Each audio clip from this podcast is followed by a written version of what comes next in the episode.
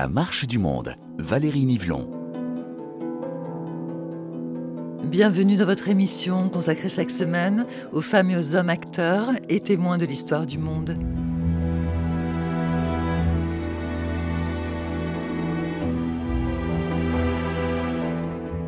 La résistance au début, c'était des, actes euh, comme ceux de distribuer des tracts ou d'inscrire euh, des graffitis dans les, dans les Vespasiennes en marquant Vive de Gaulle, euh, à, bas, les Allemands ou les Boches plutôt.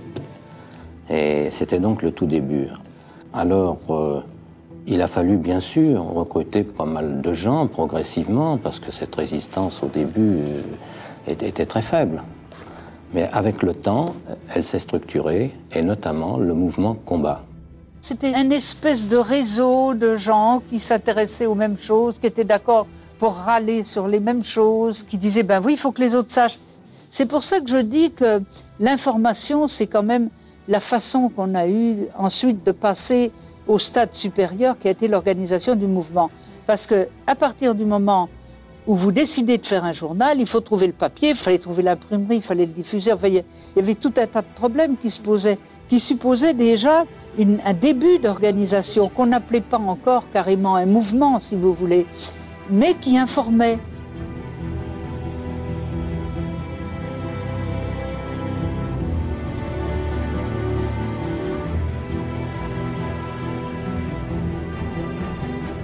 Les voix de Lucie Aubrac et André Laroche, résistant de la première heure dans une France vaincue par les Allemands en 1940, deux voix qui incarnent le refus de l'occupation allemande et de la complicité du régime de Vichy. Lucie Aubrac et André Laroche vont lutter clandestinement à l'intérieur du pays, tandis que d'autres Français vont choisir de rejoindre le général de Gaulle à Londres, comme l'évoque Daniel Cordier. Celui qui deviendra le secrétaire de Jean Moulin est abasourdi lorsqu'il entend le discours du maréchal Pétain le 17 juin 1940. Comment le héros de la Première Guerre mondiale peut-il annoncer la capitulation devant Hitler?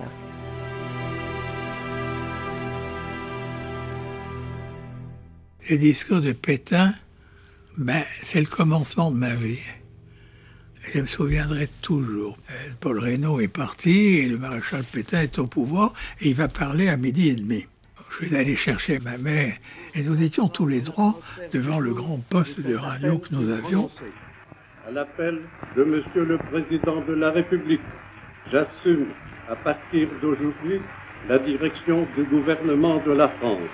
Bon, les premiers mots du discours célèbre de Pétain, ça n'intéresse pas et tout. Et tout d'un coup, au milieu, c'est le cœur serré que je vous dise aujourd'hui qu'il faut cesser le combat. Je me suis adressé cette nuit à l'adversaire pour lui demander s'il est prêt à Et alors, avec moi. Dès le dernier mot de son discours, je revois ma mère qui s'est affaissée entre les bras de mon père et je suis monté quatre à quatre dans ma chambre. Je me suis jeté sur mon lit et en sanglots en sanglots. Et alors, quand j'ai repris mes esprits, j'ai dit non, mais c'est un vieux con, c'est pas possible. La France ne peut pas être battue. On ne peut pas se coucher devant les boches. Et on va se battre. Je te jure qu'on va se battre. Et puis, ça allait très vite dans ma tête. Mais au fond, je disais, mais c'est ça, c'est un vieux con, il est trop vieux, il est gâteux. Et au fond, c'est nous, les jeunes, qui devons sauver la France et qui devons nous battre. Je suis allé me promener dans Pau, qui est tout petit, et j'étais stupéfait parce que c'était le plus grand drame que la France avait vécu. Il ne se passait rien. La France était en train de mourir et à Pau, il ne se passait rien.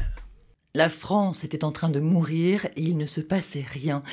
Ce sont les mots de Daniel Cordier, devenu secrétaire de Jean Moulin, émissaire du général de Gaulle, dont la mission a été d'unifier la résistance en 1943. Mais que s'est-il passé justement entre 1940 et 1943 Comment les Français ont-ils réagi face à la défaite et à l'occupation allemande? Quels ont été les premiers actes de résistance? Et comment se sont formés les mouvements clandestins? Pourquoi enfin ont-ils accepté de s'unifier? Autant de questions à revisiter 80 ans après les faits, au son de nos archives et de vos analyses. Laurent Douzou, merci d'avoir accepté notre invitation. Bonjour. Bonjour. Vous êtes euh, historien, spécialiste de la résistance et co-auteur aux éditions du Seuil de l'ouvrage collectif La lutte clandestine, dans lequel vous étudiez ce temps particulier de la résistance à hauteur d'hommes, à hauteur de femmes. J'aimerais tout d'abord que l'on revienne sur cette défaite de la France en juin 40. La France était en train de mourir et il ne se passait rien, selon Daniel Cordier. Qu'est-ce que ça vous évoque? Je crois que c'est une très bonne analyse qu'il livre là. Pourquoi c'est une très bonne analyse? Parce que ce qui se produit en mai-juin 40, c'est une défaite militaire. Mais c'est beaucoup plus que ça. C'est l'effondrement d'un édifice complètement vermoulu, mais qu'on croyait très solide. Donc en quelques semaines, une France qu'on croyait forte, avec une des meilleures armées du monde, est battue, humiliée, balayée. Et le maréchal Pétain, ça a été dit dans vos témoignages, prend le pouvoir le plus légalement du monde le 16 juin. Il est nommé président du Conseil. Et le lendemain, 17 juin, il annonce que la France doit cesser le combat et qu'il a sollicité un armistice. Donc ça, c'est la stupeur. Alors c'est la stupeur, c'est-à-dire que cette population, elle est sidérée. Quand Cordier dit à Pau, il ne se passe rien, j'ai envie de dire en France, il ne se passe rien. Ça ne veut pas dire qu'il n'y a pas des gens qui bouillonnent intérieurement, confère ce que dit Cordier lui-même, qui est en sanglots. D'autres euh, ont dit qu'ils avaient eu des réactions épidermiques. Germaine Tillion, par exemple, a vomi. Mais à part ces réactions, il n'y a aucune manifestation, ce 17 juin 40, d'hostilité à ce que Pétain annonce. Les Français sont, sidérés, vous le soulignez, euh, Laurent Douzou, ils sont stupéfaits. Est-ce que néanmoins ils font confiance à Pétain? Alors très majoritairement oui. Le maréchal Pétain a 84 ans, il est présenté comme le vainqueur de Verdun, c'est un maréchal de France, membre de l'Académie française, couvert d'honneur et de gloire. Euh, il n'y a pas de raison de ne pas lui faire confiance. De surcroît, comme vainqueur de Verdun, il a incarné la résistance aux Boches dans la Première Guerre mondiale. Et donc on pense qu'il est euh, celui qui, au fond, peut le mieux résister. Et euh, cette illusion, elle va durer plusieurs mois, même un peu plus, je dirais jusqu'à l'été 41 au bas mot, et même après. Et donc le prestige même de Pétain est un moyen de dissuader des gens d'entreprendre, de faire quelque chose. Donc il y a une hypothèque Vichy, une hypothèque Pétain qui existe dès ce 17 juin 40. Et pour faire quelque chose, ou envisager seulement de le faire, mais il faut accepter d'être en désaccord avec le maréchal Pétain, ce qui ne va pas de soi. Alors justement, écoutons Lucie Aubrac, que vous avez bien connue. Elle est la résistante la plus célèbre de France, héroïne nationale, et elle exprime ses sentiments à l'égard du maréchal Pétain.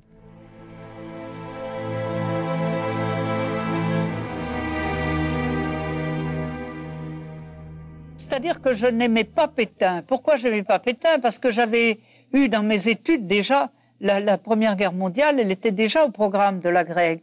Et on avait un professeur qui s'appelait Renouvin. Le père Renouvin, professeur de la Première Guerre mondiale, était anti-Pétain comme c'est pas possible. D'abord à cause des décimations euh, dans l'armée, ensuite des, des essais d'armistice que Pétain avait essayé de lancer au moment de la défaite, avant l'offensive de la Somme en 1917. À cette époque de mes études, on connaissait la Première Guerre mondiale presque jour à jour. C'était le grand événement dans ma vie de, de jeune étudiante. En plus, euh, quand on avait entendu le 17 juin le discours de Pétain avec mes élèves, on avait été surpris par cette voix de vieillard. Euh, on n'avait pas tellement aimé. Puis alors, la chute de la République, parce que quand vous voyez paraître les 9, 10, 11 et 12 juillet, ce qu'ils ont appelé les actes constitutionnels, et qui étaient en réalité les actes du pouvoir personnel de Pétain, ça, je ne l'ai pas encaissé. La voix de Lucie Aubrac dans La Marche du Monde, dont vous signez la biographie de référence intitulée sobrement Lucie Aubrac aux éditions Perrin, Laurent Douzou. Elle évoque son aversion pour le vote des pleins pouvoirs à Pétain et elle évoque la mort de la République française. Il ne faut pas l'oublier, la République française est morte à Vichy. La République a été assassinée en réalité à Vichy. C'est-à-dire que Pétain prend le pouvoir le 16, annonce l'armistice le 17, enfin, demande d'armistice. Et le 10 juillet, il y a une réunion euh, des députés et sénateurs qui ne sont pas prisonniers ou pas empêchés d'être là. Il y en a quand même beaucoup à qui on demande de voter les pleins pouvoirs au maréchal Pétain, ils le font, et le lendemain, il y a des actes constitutionnels qui mettent fin au régime de la Troisième République. Donc c'est un, enterrement en bonne et due forme de la République. Et aussitôt, on va changer la devise, ça sera plus liberté, égalité, fraternité, mais travail, famille, patrie. Et puis surtout, on va mettre en place très très tôt une politique liberticide de révision des naturalisations, de chasse aux sorcières dans l'administration, la haute administration, mais pas seulement, de chasse aux francs-maçons, puis en octobre 1940, de persécution des juifs. Donc finalement, euh, qu'est-ce qui pourrait unir celles et ceux qui n'acceptent pas cette situation, c'est-à-dire qui refusent la défaite, qui refusent l'armistice et qui refusent cet assassinat de la République. Quelle est leur, question commune, au fond, Laurent Douzou? Leur question commune, je crois que Lucie Aubrac, dans l'extrait que vous avez euh, diffusé, le dit bien. Euh, elle dit Je ne pouvais pas encaisser ça. Et ça veut dire quoi? Ça veut dire pour des raisons très diverses. Il y a des gens qui ne peuvent pas accepter ce qui s'est passé le 17 juin et la mort de la République le 10 juillet, et qui ne peuvent pas accepter qu'on conclue un armistice avec le vainqueur. Donc on cesse de se battre. Alors ces gens sont très différents les uns des autres. Il y a là-dedans des, antifascistes, des militants communistes, mais il y a aussi des germanophobes, il y a des patriotes purs et durs de droite et de la droite extrême. Au fond, ce qui est intéressant, c'est que le plus petit dénominateur commun à tous ces gens-là, c'est le patriotisme. Et quand Lucie Aubrac dit moi, j'avais été, au fond, euh, vacciné contre Pétain en écoutant les cours de Renouvin à la Sorbonne. Elle oublie de dire, mais c'est significatif, qu'elle est pupille de la nation, que son père est un ancien combattant de 14-18 qui a été si gravement commotionné que ses filles ont été déclarées pupilles. Autrement dit, Pétain, c'est à la fois pour beaucoup de gens le vainqueur de Verdun et c'est pour d'autres le synonyme d'une guerre qu'on ne peut pas accepter. Mais ça ne signifie pas qu'on doit s'incliner devant le vainqueur. Donc, au fond, tout ce qu'il y a de commun à ces gens extrêmement différents les uns des autres qui veulent faire quelque chose, c'est le refus de la défaite. Donc ce sont des gens très différents, avec des opinions politiques très différentes. Néanmoins, tous refusent cette défaite. Quelle est la, première question qu'ils se posent? La première question à mon avis se pose, c'est qu'est-ce que eux-mêmes ressentent à ce moment-là Un refus absolu. Donc il faut d'abord soi-même en conscience émerger. Et une fois que vous avez fait le constat que vous n'êtes pas d'accord avec ce qui se passe, il faut dire qu'est-ce qu'on peut faire? Et là, vous avez employé un terme tout à l'heure qui est très juste. Ils vont tous dire quasiment il faut faire quelque chose. Ils vont pas dire immédiatement il faut résister. Ils vont dire faire quelque chose. Ça veut dire quoi? Ben, Qu'au fond, ils savent pas ce qu'il faut faire. Il faut acter un refus. Ils vont prendre les moyens du bord, D'abord, faire des inscriptions à la craie sur les murs, ça peut être le V de la victoire, ça peut être euh, à Bas-Laval, euh, à Bas-Pétain, ou ça peut être des choses mineures, mais ça, ça s'efface très vite. Alors, ils vont en venir à les papillons. Ils vont faire des tout petits bouts de papier, c'est vraiment minuscule, sur lesquels ils vont mettre, on dirait aujourd'hui, des mots d'ordre, des slogans. Euh, par exemple, je ne sais pas, la France est dans l'eau sale, c'est la faute à Laval, ce genre de choses. Ils vont les coller mais quand vous collez, il faut un pinceau, il faut un petit seau, il faut qu'un copain ou une copine fasse le guet. Vous faites une première transgression et vous dominez votre peur. Mais les, papillons, ça s'arrache très facilement. Alors ils vont se dire, il faut faire quelque chose de plus sérieux. Ils vont faire des tracts. Là, c'est du euh, format 4 en 2, c'est tout petit, mais c'est un recto verso. Il faut donner des éléments euh, comment dire, de persuasion, il faut, il faut être pédagogue. Donc on discute entre soi et ces gens qui ont commencé seuls, petit à petit, s'agrègent en de tout petits noyaux. Lucie Aubrac, cofondatrice de Libération. Puis on s'est dit, un tract, c'est pas suffisant. On en avait distribué, on en a fait d'autres contre l'occupant. On était en zone sud mais pour expliquer aux gens, attention, la zone sud, ça ne veut pas dire la zone libre, puisqu'il y a des gens arrêtés, puisqu'on a des camps de regroupement. En plus, il y avait des centres de détention différents qui étaient des forteresses, où là, il y avait du, le personnel politique français de la Troisième République, socialiste ou radical ou franc-maçon, des gens comme Daladier, comme Blum, enfin, tout ça. Il y avait les procès qui étaient en cours d'action. Donc, on avait, on avait une matière pour expliquer aux Français, attention, Vous croyez que le maréchal Pétain vous protège La légende qui veut que De Gaulle soit l'épée et Pétain le bouclier, c'est pas vrai. La preuve, regardez ce qui se passe. Commencez de faire ça. Puis on a décidé qu'il fallait faire un journal. Et ça a été ce petit journal, on l'a mijoté pendant le printemps 41. Au mois de juin, notre premier numéro s'est appelé Libération.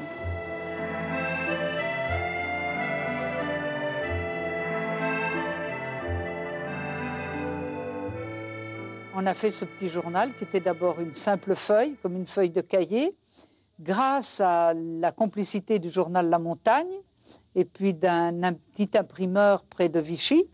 Et alors, euh, quand le journal est fait, il ben, faut le distribuer. Un beau jour, on sonne chez nous, rue Pierre Corneille. C'est mon mari qui va ouvrir. J'entends quelqu'un qui dit Sous le pont Mirabeau. Et mon mari qui dit Quoi?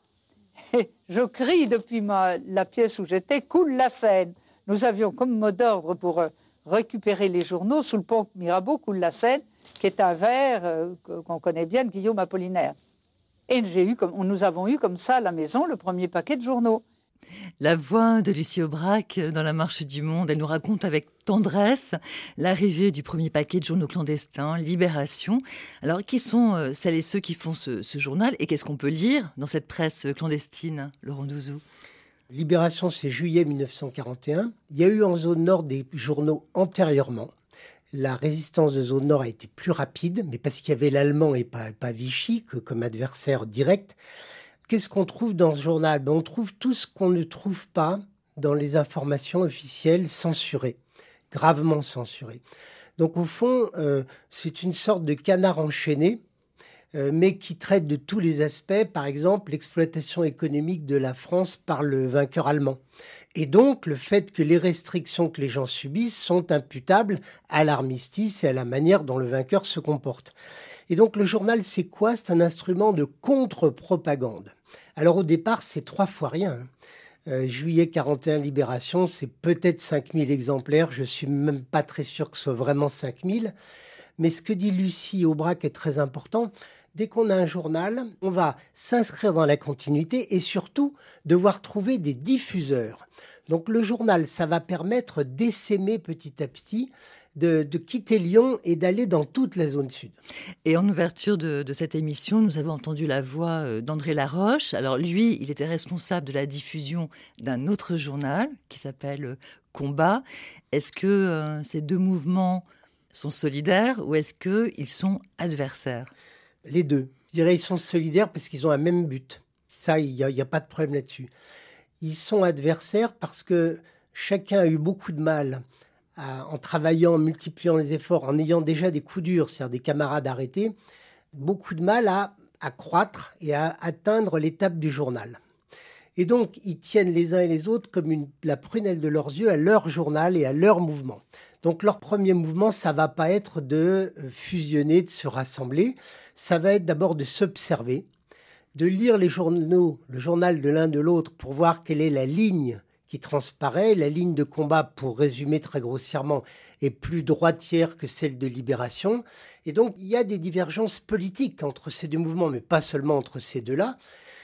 Mais ce qui les unit, c'est l'idée que il y a plus fort que leur division ou que les querelles qu'ils peuvent avoir entre eux, il y a le fait qu'ils ont un but commun et ça c'est capital. Et ils essaient bien sûr, euh, que ce soit le mouvement euh, combat ou le mouvement libération, euh, d'atteindre l'opinion publique qui reste les premières années extrêmement favorables au maréchal Pétain. D'ailleurs, est-ce qu'à l'époque, ce capital sympathie du maréchal Pétain vient brouiller les pistes? Je m'explique, est-ce qu'on peut être à la fois anti-Hitler et en même temps pro-Pétain Curieusement, oui. On peut parfaitement, pas pendant toute la période, mais en 1940, 1941, on peut parfaitement être résistant pur et dur vouloir faire quelque chose et penser que le maréchal Pétain ne désapprouve pas votre action. Ça, ça n'ira pas vraiment au-delà de l'été 1941. Pourquoi? Parce que certains des gens qui sont à la fois résistants et favorables au maréchal Pétain vont être arrêtés par le régime de Vichy qui leur signifiera qu'on ne peut pas être l'un et l'autre. Et donc il va falloir choisir ce moment du choix, c'est grosso modo l'été 41 ou le deuxième semestre de 41. Donc vous n'aurez pas, à partir de la fin 41, début 42, des résistants qui sont aussi des pétainistes. Donc du coup, on devient anti-nazi et anti-Vichy. Et dans votre livre, justement, euh, Les luttes clandestines, vous montrez euh, un tract sur lequel on peut lire La Gestapo habite Vichy, 6 rue Chaumel. Elle a trouvé des Français qu'elle paie pour lui servir de mouchard. Ils seront punis. Signé la dernière colonne. C'est super mystérieux. Alors c'est super mystérieux parce que la dernière colonne, c'est le premier nom qu'avait pris le groupe qui a fondé Libération juillet 41. Et cette dernière colonne a eu les pires difficultés à recruter. Et en réalité, elle a connu des échecs cinglants dès qu'elle a voulu faire quelque chose en février 41. Et c'est parce qu'ils ont connu ces échecs qu'ils sont rentrés dans leur coquille, ont réfléchi, se sont dit qu'il faudrait-il faire Et ils ont eu l'idée à ce moment-là de faire un journal, c'est-à-dire de quitter une action complotiste pour au contraire avoir une action la plus large possible en vue de toucher l'opinion grâce à leur contre-propagande. Alors vous l'avez déjà euh, signalé, Laurent Douzou, 1942, c'est une année charnière pour de nombreuses raisons. C'est une année charnière dans l'état d'esprit des Français à cause des grandes rafles de familles euh, juives, parents, enfants, expédiés dans les camps de la mort en, Allemagne.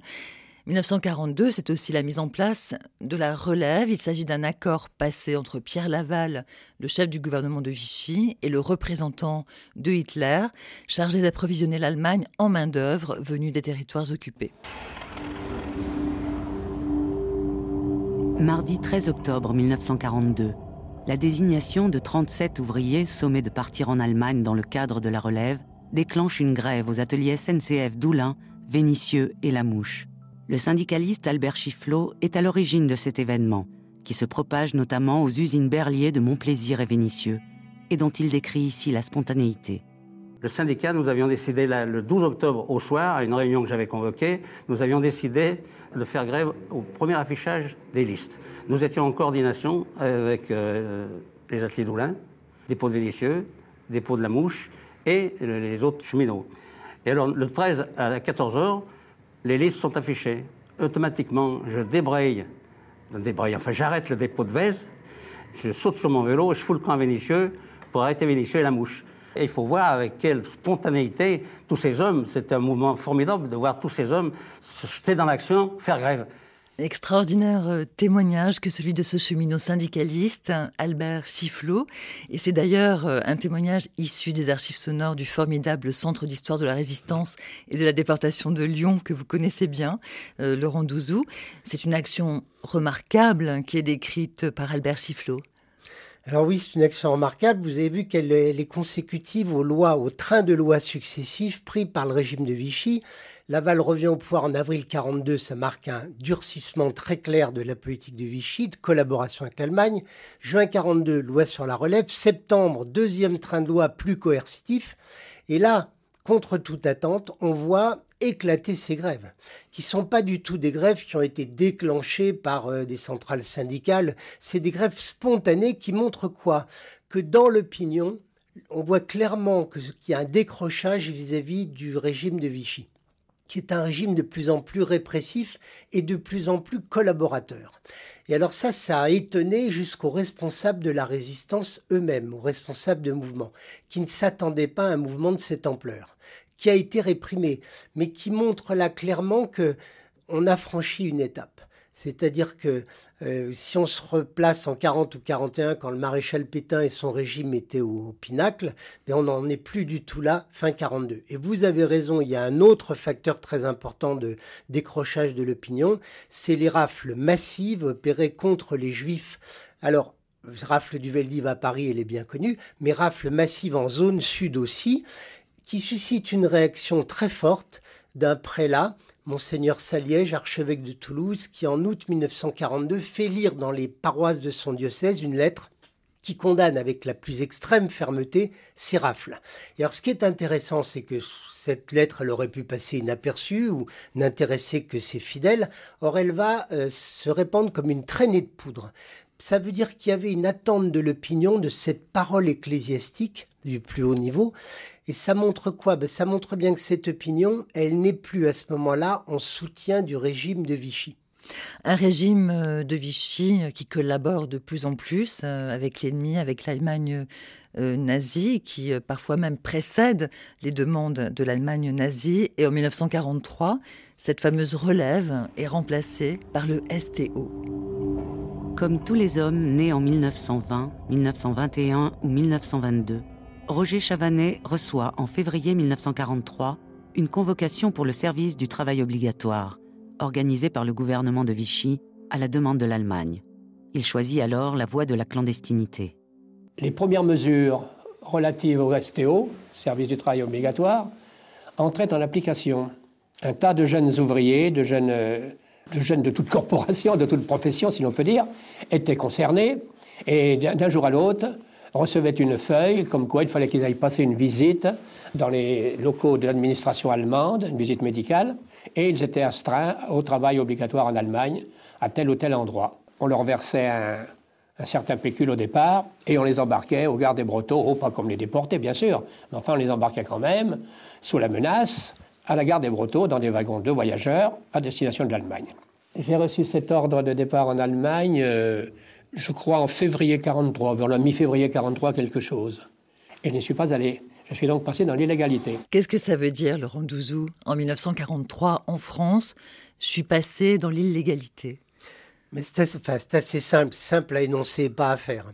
Euh, ça veut dire refuser de partir au service du travail obligatoire, comme son nom l'indique, quelque chose qu'on ne peut pas refuser. La loi du 16 février 1943. Et quand vous recevez le papier, vous devez partir. Ça a valeur, je sais pas, d'ordre de mobilisation, si vous voulez. Donc, comment y échapper? Euh, En prenant la poudre d'escampette, en, disparaissant. Alors, on dira un peu plus tard, en prenant le maquis. Le maquis, ça veut dire se, se réfugier où on peut, souvent à la campagne, euh, à la montagne, dans les forêts et donc bénéficier du concours de gens qui vous aident parce que c'est pas facile d'être dans la forêt ou à la campagne tout seul.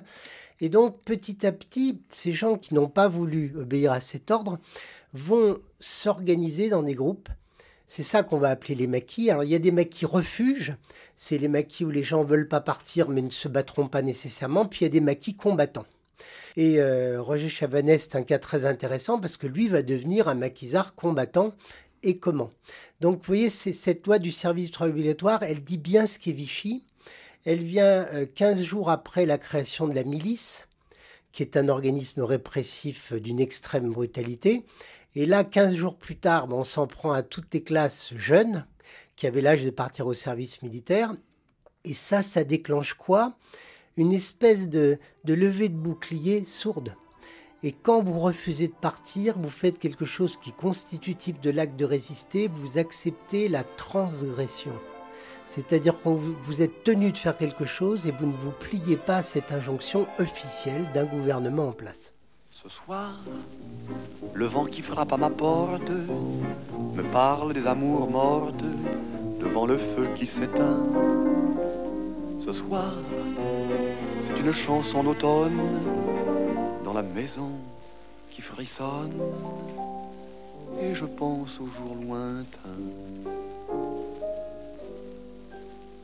Que reste-t-il de nos amours? Que reste-t-il de ces beaux jours? Une photo, vieille photo de ma jeunesse. Que reste-t-il des billets doux des mois d'avril, des rendez-vous, un souvenir qui me poursuit sans cesse. Bonheur fané, cheveux au vent, baisers volés, rêve mouvant, que reste-t-il de tout cela? Dites-le-moi. Un petit village un vieux clocher, un paysage si bien caché, et dans un nuage,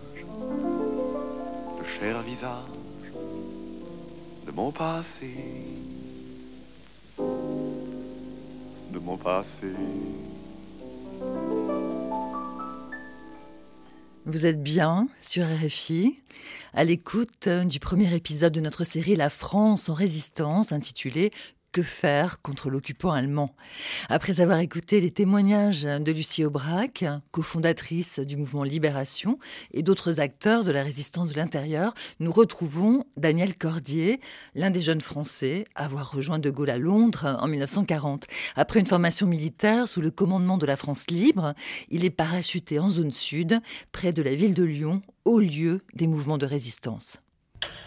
Il y a un phénomène de la jeunesse quand j'étais parachuté, les premiers jours, on était enfermés, on nous cachait, il des gens qui nous recevaient. Et nous avions très peur. Quand je suis allé dans la rue, j'étais pour acheter le, le guide de Lyon. J'ai eu très très peur. Je me disais, mais comment se fait-il que je peux marcher dans la rue, que j'achète ce plan de Lyon et que je ne suis pas arrêté parce que tout le monde doit voir que je, viens de Londres, je, viens de, de l'extérieur. Bon, ça, ça a duré une quinzaine de jours. J'avais 21 ans, j'étais très, très, très, très occupé. Et au bout d'une quinzaine de jours, je n'avais plus peur du tout. D'où des imprudences folles à Londres, on nous disait, quand on préparait notre mission, vous pouvez rencontrer une ou deux personnes par jour, mais pas plus. Faites très attention, regardez que vous n'êtes pas suivi. Mais au fond, c'est par période. C'est-à-dire que tout d'un coup, lorsque l'on arrivait devant une porte où on pensait que peut-être la gendarmerie ou la Gestapo après était derrière la porte, on ne sonnait pas et on s'enfuyait. Ça, il faut être fou parce que la Gestapo était effectivement derrière la porte. Mais ça, c'est arrivé quelques fois. Écoutez-moi bien, Cordier. Ici, il n'y a que deux camps, les patriotes et les traîtres. Oui, mon capitaine? Voici vos papiers d'identité, permis de conduire, et carte d'alimentation au nom de Charles Daguerre, journaliste, ainsi que vos numéros de code français et anglais et votre schedule. Vous remettrez cela à Rex, le représentant du général de Gaulle en France et le chef du service action en mission. Ne vous en séparez sous aucun prétexte, il y a 2 millions de francs dedans. Je vous rappelle que votre mission est secrète. Vous ne devez en parler à personne, même pas à vos coéquipiers. À vos ordres, mon capitaine. Cordier, vous ne serez jamais assez prudent. Ne cherchez pas à jouer les héros, ça n'intéresse personne. Votre seul devoir est de durer. Je serai heureux de vous revoir vivant. Pendant l'été 1942, Daniel Cordier est parachuté par la France libre du général de Gaulle pour mettre en place le secrétariat de Jean Moulin, dont le nom de code est Rex. Mais pour quelle raison Jean Moulin a-t-il pour mission d'unifier la, résistance euh, Laurent Douzou? Ça peut nous sembler évident aujourd'hui, mais à l'époque, quelle est la stratégie du général de Gaulle en envoyant justement Jean Moulin, Rex, dans cette mission? On l'a dit, les mouvements se sont développés comme ils ont pu, comme des plantes folles, ils ont grandi. En octobre 1941, arrive à Londres Jean Moulin, qui est euh, passé par le Portugal qui arrive à Londres euh, et se rend euh, auprès du général de Gaulle et lui remet un rapport. Et ce rapport est incroyable parce que Moulin a enquêté en zone sud et dresse un panorama de la résistance en train de sourdre. Et il décrit un certain nombre de groupes. Il dit pas mouvement, mais c'est des groupements. Et euh, ça, c'est la première fois que le général de Gaulle a cette vue d'ensemble. Et on ne connaît pas le détail de leurs entretiens, mais ce qu'on sait, c'est que le général de Gaulle décide de lui attribuer une mission cette mission, ça va être d'aller en zone sud, donc de retourner en France où il sera parachuté, et euh, d'essayer de coordonner ou d'unifier les mouvements que lui, Moulin, connaît. C'est-à-dire libération, combat et franc-tireur. Trois mouvements de la résistance de zone sud, les trois grands mouvements. Et le travail de Moulin, ça va être ça. D'une part, essayer de les unifier, d'autre part, leur demander de reconnaître l'autorité politique du général de Gaulle. Alors là, c'est très compliqué parce que si Moulin est l'émissaire du général de Gaulle et que de Gaulle, lui, doit s'affirmer face à Darlan et à Giraud, Laurent Douzou. Alors Darlan, euh, Darlan, ça c'est novembre 42, au moment du débarquement euh, anglo-américain en Afrique du Nord. Euh, les Américains nomment Darlan chef de l'Afrique du Nord. Alors Darlan, ça a été le numéro 2 de Pétain pendant très longtemps, et puis Darlan est assassiné fin décembre 42, et lui succède le général Giraud, qui est un rival très très redoutable pour le général de Gaulle. Mais pendant ce temps-là, Moulin a travaillé avec les chefs de mouvement de zone sud, et au moment où euh, on voit surgir des rivaux qui sont pas à négliger du tout, qui sont Darlan puis Giraud, le général de Gaulle voit aboutir les efforts de Moulin parce que en septembre-octobre 1942, arrive à Londres euh, Emmanuel Dacier de la Vigerie, chef de libération, Henri Freinet, chef de combat, et ils vont euh, se mettre d'accord avec De Gaulle pour créer un comité de coordination de zone sud qui donc coordonne les efforts des trois principaux mouvements de zone sud et qui reconnaissent absolument l'autorité du général de Gaulle. Donc, fin 42, le général de Gaulle a l'appui de trois mouvements de la résistance de zone sud, mais il n'a pas l'appui de toutes les autres organisations de zone sud et de zone nord. Et c'est à ce moment-là que Jean Moulin va revenir à Londres, février-mars 43.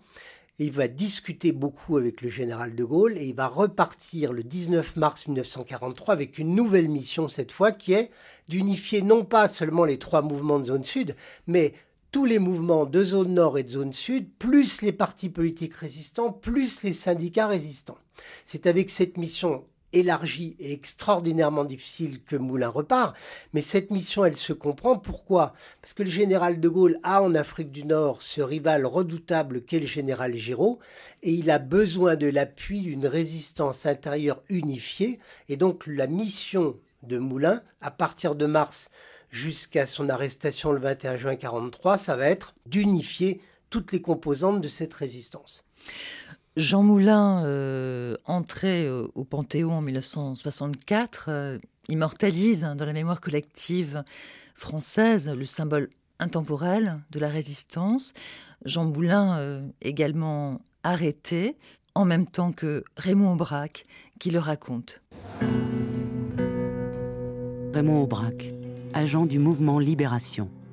Et nous sommes arrivés tous les trois, Schwarzfeld, Jean Moulin et moi, dans la maison du docteur Dugoujean.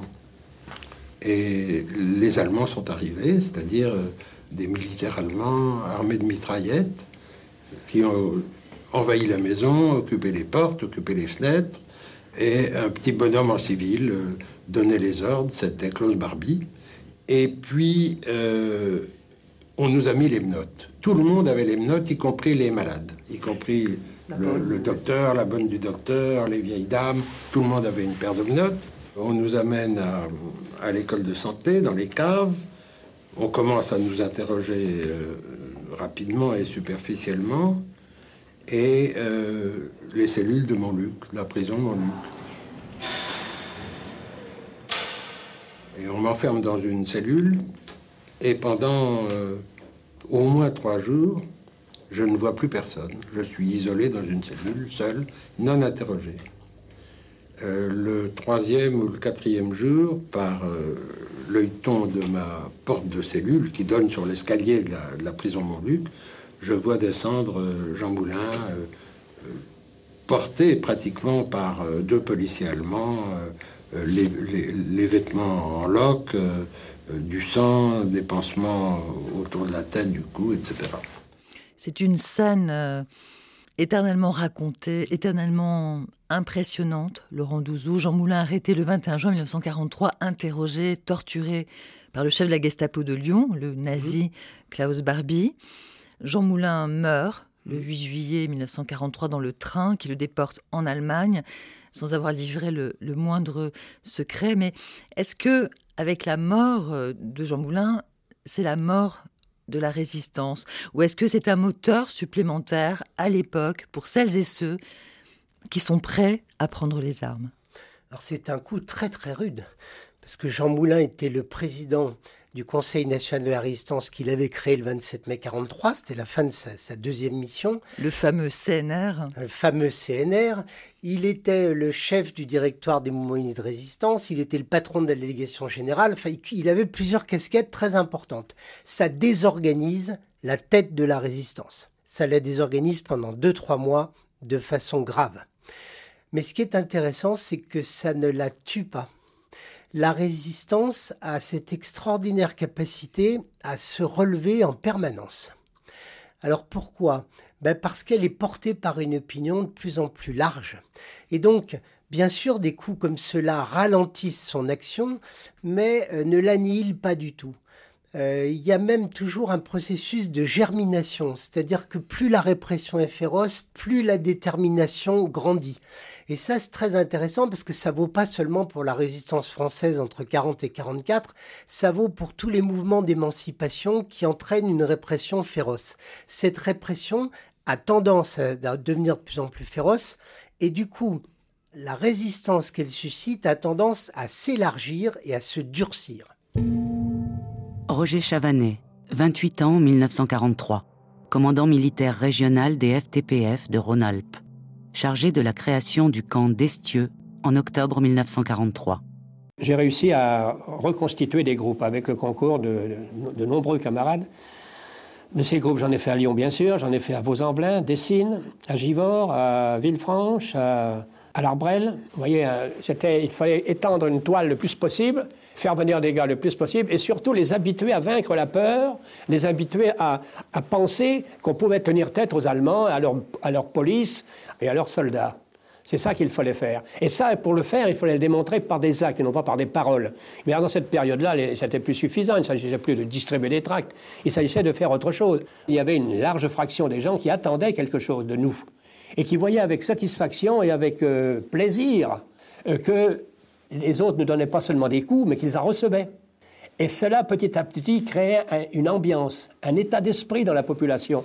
Cet état d'esprit favorable à notre cause, qui nous manquait au cours des, années 42 et même dans les premiers mois de 43, parce que la propagande de Vichy, bien sûr, agissait terriblement. Les journaux étaient tous à la solde du gouvernement de Vichy, le nouvelliste notamment dans cette période. Et les radios, néanmoins, étaient efficaces aussi. Et le mythe euh, de l'invincibilité de l'armée allemande était surtout là présent. Alors il fallait contrecarrer ça et il fallait faire arriver à penser aux gens que c'était possible de les battre sur leur propre terrain, c'est-à-dire sur le terrain militaire. Ce que nous faisions, ce que nous pratiquions, ce que nous avons pratiqué avec euh, succès, je dois dire, c'est la guérilla, la tactique de la guérilla. Or, la tactique de la guérilla, elle est de donner des coups, de s'éclipser avant que l'autre ne puisse réagir. C'est ce que nous avons fait. La guérilla, c'est ce que nous avons fait, nous dit euh, Roger Chavani. Il avait 28 ans en 1943. Mhm. Et pour se battre, il fallait vaincre notre peur. On n'en parle jamais assez de cette peur au ventre, Laurent Douzou, dans un contexte de clandestinité, c'est très important de le rappeler, dans un contexte d'arrestation, dans un contexte de torture. Oui, la peur, elle est probablement omniprésente. Je dis probablement parce que les résistants tenaient pas de journaux intimes. Donc on a très peu de témoignages directs de ça. Mais il est parfaitement évident qu'on ne peut pas mener ce type d'action. Mais j'aurais même les inscriptions du tout début sans avoir peur. Simplement, on a de plus en plus de raisons d'avoir peur. On sait de mieux en mieux ce que l'ennemi vous fait. En même temps, c'est un moteur. Euh, cette peur, elle est, salvatrice en quelque sorte. Elle va pousser les gens hors de leur retranchement. Elle va leur permettre de faire des choses qu'eux-mêmes ne se soupçonnaient pas capables de faire. Elle va créer une solidarité entre ces gens dont on parle peu mais qui est extrêmement importante, qu'on peut retrouver euh, mutatis mutandis chez les forces spéciales ou chez les gens qui sont dans des conditions extrêmes de combat et qui ont une fraternité si vous voulez, très très forte. ce qu'il faut bien souligner, c'est que cette résistance armée, jusqu'à l'été 44, elle restera ultra minoritaire. Euh, c'est le fait de petits groupes qu'on trouve à Paris, à Toulouse, à Lyon, à Grenoble, mais ils sont pas très nombreux. Et en ce sens, c'est vraiment l'élite de l'élite. Parce que là, on prend des risques extrêmes. Et que quand ces gens-là sont arrêtés, ben à partir de janvier 44, il y a une loi qui crée les cours martiales de la milice. Ils sont fusillés séance tenante, le jour même. Donc, c'est un combat à la vie et la mort. Et ça crée entre les gens qui font partie de ces petits groupes, essentiellement les francs-tireurs partisans et de la main-d'œuvre immigrée, les FTP-MOI, mais pas seulement, ça crée entre eux une solidarité totale. C'est important, Laurent Douzou, de, de souligner toute l'importance de la mobilisation aussi des étrangers qui sont en France. Ceux qui se battent, ils se battent pour libérer la France, mais ils ne sont pas forcément français. Non, vous avez absolument raison. Il y a un apport très important des étrangers à la résistance française et notamment à la résistance armée jusqu'au moment de la libération où la, résistance va s'élargir. Euh, c'est pas pour rien que les FTP-MOI euh, avaient des, des, bataillons qui étaient des bataillons par nationalité. On peut en citer quelques-unes. Alors il y avait les Roumains, il y avait les Polonais, il y avait les Juifs qui faisaient un bataillon à part entière. C'est curieux parce qu'ils étaient à la fois étrangers, bah, parfois ils maîtrisaient pas très bien le français, ils étaient des immigrés de fraîche date, mais au fond, en se battant, ils avaient aussi la, conviction profonde qu'ils se battaient pour une France qui valait la peine d'être défendue. Ça c'est très très étonnant, mais on trouve cette pensée, alors là pour le coup, écrite noir sur blanc dans le journal de Boris Vildé, qui était russe d'origine, qui était naturalisé, et qui, dans le journal qui tient en prison avant d'être fusillé, parle de ma France.